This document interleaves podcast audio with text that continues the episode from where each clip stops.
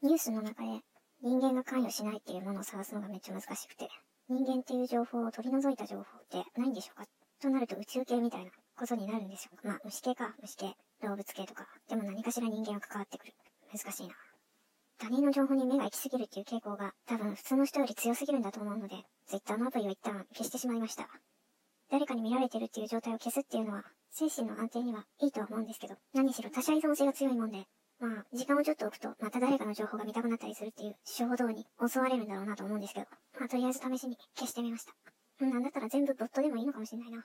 うん、都市伝説の本、都市伝説の話も、半分は正解なんですけど、半分はなんか違和感を感じる。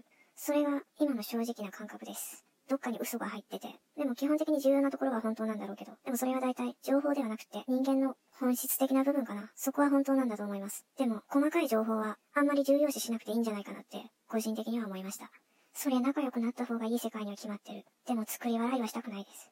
面白くないのに笑いたくないし、逆に面白いけど笑わないってこともしたくないし、思ってもいないことは言いたくないし、思っていることはそのまま言いたいです。そういう世界にいたいっていう。それはわがままなんでしょうか笑いとは作るっていうことの意味。それを感情的に無理やり笑うことではなくて、心から笑えるような環境を作るっていう意味なんだなって、今更のように分かりました。感情を作るためには環境を作らないといけない。でもその方法が分かる人はいいし、別に分からなくてもいいじゃないですかって。そういう柔軟な世界であってほしいなって思います。